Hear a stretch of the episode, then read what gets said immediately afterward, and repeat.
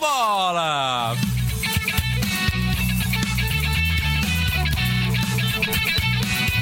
Cabeça na trave!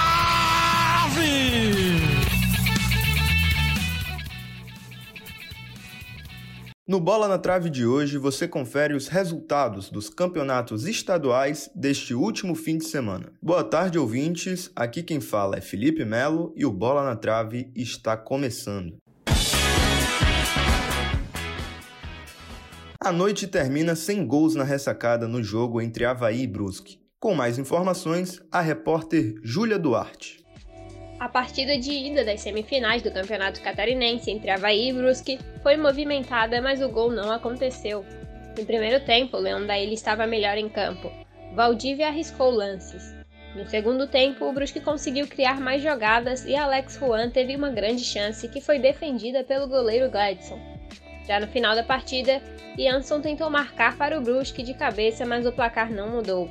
Com o resultado, Brusque mantém vantagem que Havaí precisa reverter com vitória na volta do mata-mata. O Havaí chegou à 12ª partida consecutiva sem ser derrotado nesta temporada. A última derrota foi justamente contra o Brusque em 21 de março pela primeira fase do estadual no Augusto Bauer. E o Brusque chegou ao 11º jogo sem derrotas na competição. Eu sou Júlia Duarte para o Bola na Trave.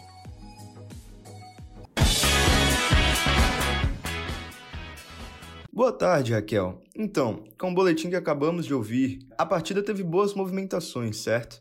O que faltou para os times conseguirem transformar as tentativas em gols e saírem do 0 a 0? Boa tarde, Felipe.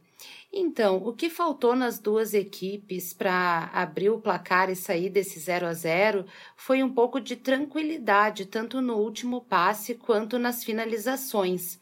É, o jogo foi bom, foi bem movimentado.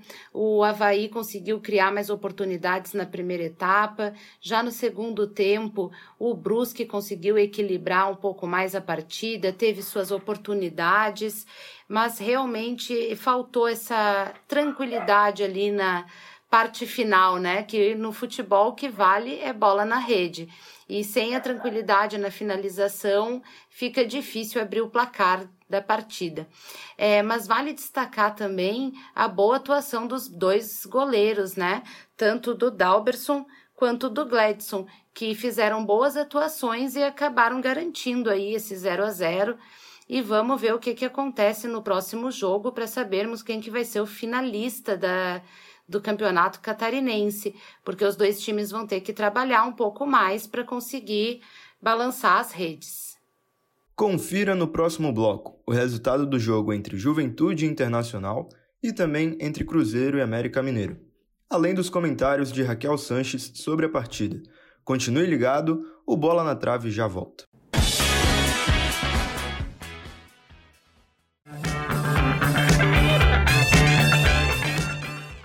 Rádio.UFSC é rádio e ponto.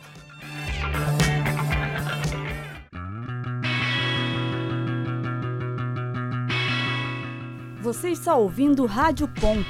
Continue ligado na programação.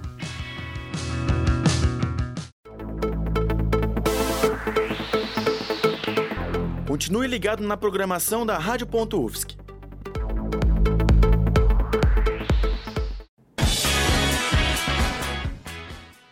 O Bola na Trave está de volta. Confira os últimos resultados dos estaduais. Juventude segura o Internacional e vence por 1 a 0 o primeiro jogo da semifinal do Gauchão. Quem conta os destaques da partida é o repórter Anthony Servinski. Raquel, mas. No primeiro jogo da semifinal do Campeonato Gaúcho, o Juventude conseguiu controlar o time do Internacional e saiu com a vitória por 1 a 0 no estádio Montanha dos Vinhedos, em Bento Gonçalves. O campo seco e cheio de buracos virou alvo de reclamações por parte dos jogadores do Internacional e do Juve. O tradicional estádio Alfredo Jaconi passa por reformas no gramado e não está sendo utilizado pelo time da Serra desde o início do Campeonato Gaúcho. O primeiro tempo da partida ficou marcado pela falta de criatividade dos dois times. O Juventude impôs uma marcação forte e dificultou a criação de jogadas no time colorado, mas também não levou perigo para o goleiro Marcelo Lomba. Já no segundo tempo, o VAR entrou em ação. Aos 9 minutos, Palácios invadiu a área do Juventude e tentou driblar Marcelo Carné. O jogador colorado acabou sendo derrubado e o árbitro Douglas da Silva marcou o pênalti. O árbitro de vídeo foi acionado e o juiz foi rever o lance na beira do campo. Após a consulta ao VAR, a marcação foi anulada corretamente. O técnico Miguel Ángel Ramírez modificou a equipe colorada para tentar abrir o placar, porém as substituições não foram suficientes. O gol da partida só saiu depois que o atacante Marco Silva recebeu um lançamento de Wesley. O jogador do Juventude saiu cara a cara com Marcelo Lomba e finalizou firme para o gol. A bola bateu no travessão e quicou dentro do gol, e assim terminou a partida 1 a 0 para o Juventude. Com o resultado, o time da Serra precisa de um empate no próximo jogo contra o Internacional para conseguir a vaga na final. Já o Colorado precisa da vitória por um gol de diferença para levar a decisão para os pênaltis ou por dois gols para se classificar no tempo normal. Eu sou Anthony Servinski para o Bola na Trave. Por que o Inter teve tanta dificuldade de criação? Tu acha que o gramado prejudicou o jogo do Inter? Então, Felipe, apesar das reclamações por parte do time do Caxias, as duas intervenções do VAR na partida foram corretas. É, no primeiro lance que o VAR interferiu, que foi anulando o gol do Caxias, de fato a bola bateu na, no braço do Giovanni Gomes, né? Antes da ótima finalização e do golaço do Tontini. Mas apesar de ter sido um golaço, é, infelizmente teve esse toque e pela regra vigente, é, o time que está no ataque não pode levar vantagem de uma situação dessas. Então a gente até poderia discutir se a regra é uma regra boa e justa, porém é a regra que está valendo e o gol acabou sendo bem anulado. O VAR uh, fez o seu papel, né, de chamar o juiz para avisar que isso tinha acontecido e realmente o gol deveria ter sido anulado, como foi. Já no segundo lance que o VAR interferiu, que foi na penalidade a favor do Grêmio em cima do jogador Ferreira, é, no lance o Mateuzinho, né, do Caxias, ele pisou no pé do Ferreira, impedindo que ele chegasse inteiro na bola para cabecear. É, se ia sair gol ou não, a gente não tem como saber, né? Mas é, existiu esse pisão, foi sem querer, mas sem querer também é pênalti. Então o VAR fez muito bem de chamar o juiz, avisar. O juiz foi conferir, viu que o pisão existiu e marcou a penalidade de forma correta. Então acho que acabou ficando justo 2 a 1, um, porque as injustiças seriam se tivesse tido um gol que era para ter sido anulado né? E se do outro lado tivesse uma penalidade não marcada. Então, acredito que foi sim uma boa atuação do VAR nessa partida. E o 2 a 1 foi o placar final aí e acabou sendo justo, sim, na minha visão. Realmente as condições do gramado não estavam adequadas. É, os dois times foram prejudicados aí por essa situação, gramado seco, com bastante buraco. O Juventude também é um time que gosta de jogar com a bola nos pés, tem uma, um toque de bola interessante e também se viu em dificuldades por causa desses buracos e esse gramado aí que estava realmente bem ruim. Mas falando um pouco sobre a questão da criatividade do time do Inter, é, eu acredito que essa dificuldade foi muito imposta pela postura do Juventude na partida. A impressão que eu tive foi que o Juventude foi um time que estudou muito bem as movimentações do Inter e conseguiu anular a saída de bola deles, né? Muitas vezes o Juventude estava fazendo marcação alta e o Inter é um time que gosta de sair ali tocando bola com o goleiro, que passa para o zagueiro, que acaba funcionando como um armador também da equipe, e com a, com a marcação alta que o Juventude fez em diversos momentos da partida, o Inter não tinha essa saída de bola. Então, assim, foi um, uma questão muito do juventude mesmo. Uh, o juventude conseguiu impor essa dificuldade ao Inter, que vai ter que melhorar bastante para conseguir ir para a final do campeonato gaúcho, porque o Juventude já mostrou que vai sim pôr dificuldades ao time do Inter, não só nessa primeira partida, mas na próxima, que será no Beira Rio. Então vamos ver aí o que, que nos aguarda para o próximo jogo e como que o Inter vai sair dessa arapuca que o Juventude conseguiu armar contra a equipe do Internacional. América Mineiro vira o jogo contra o Cruzeiro nos minutos finais e conquista a vitória. Quem fala mais sobre a partida é a repórter Luana Goulart. No primeiro jogo das semifinais do Campeonato Mineiro, o América marcou dois gols em apenas quatro minutos e, além da vitória, conquistou também uma vantagem importante.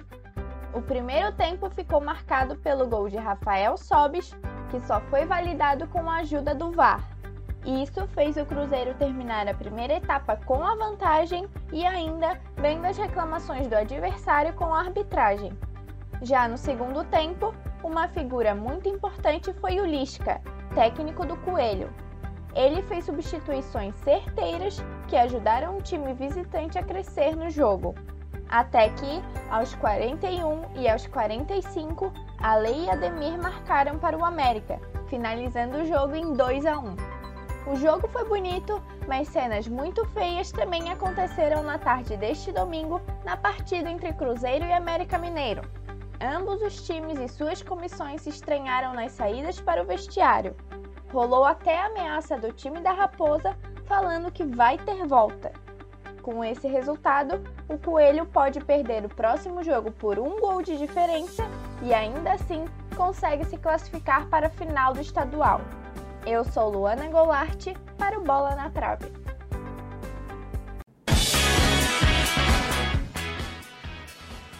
Então, Raquel, é, ali no final do jogo, a gente viu uma confusão, né?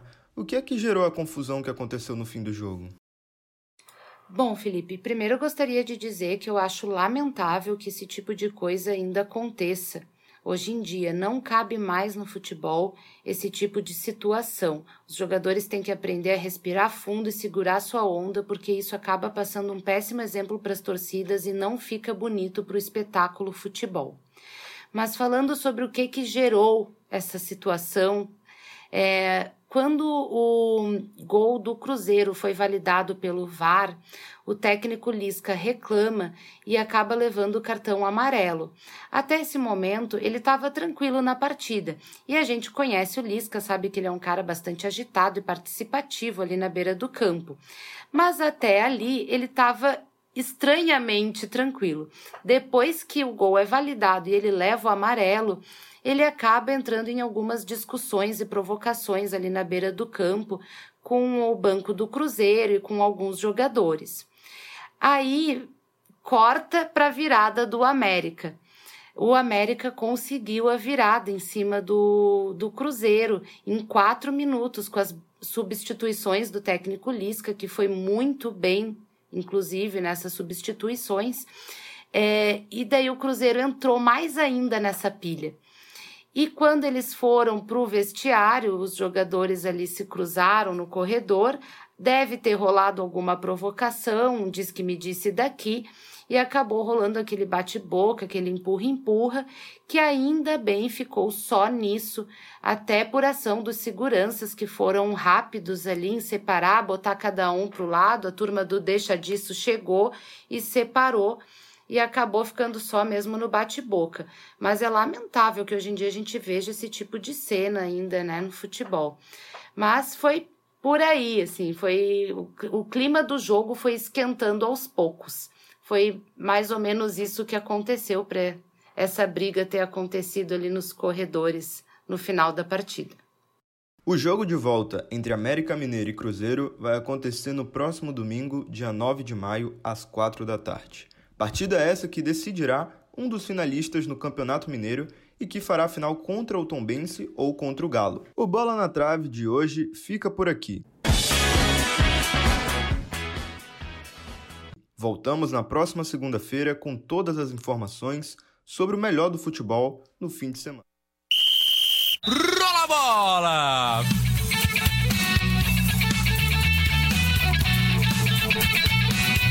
Cabeça na trave!